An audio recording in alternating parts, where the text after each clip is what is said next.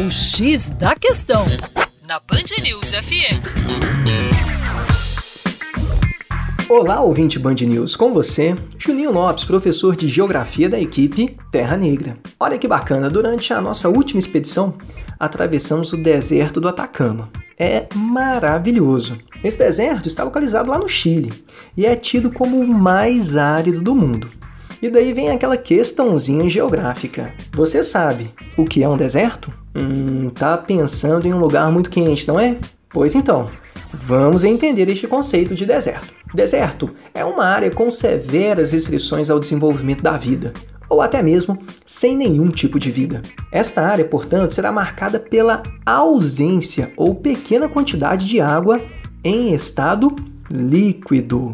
A presença de água em estado sólido não resolve o problema, porque dificulta a vida do mesmo jeito. E daí, isso me faz lembrar os polos, que são classificados também como áreas desérticas. Portanto, não associe deserto apenas a uma área seca e quente, uma vez que este pode ser muito frio, tanto à noite quanto de dia. E daí o exemplo do Atacama.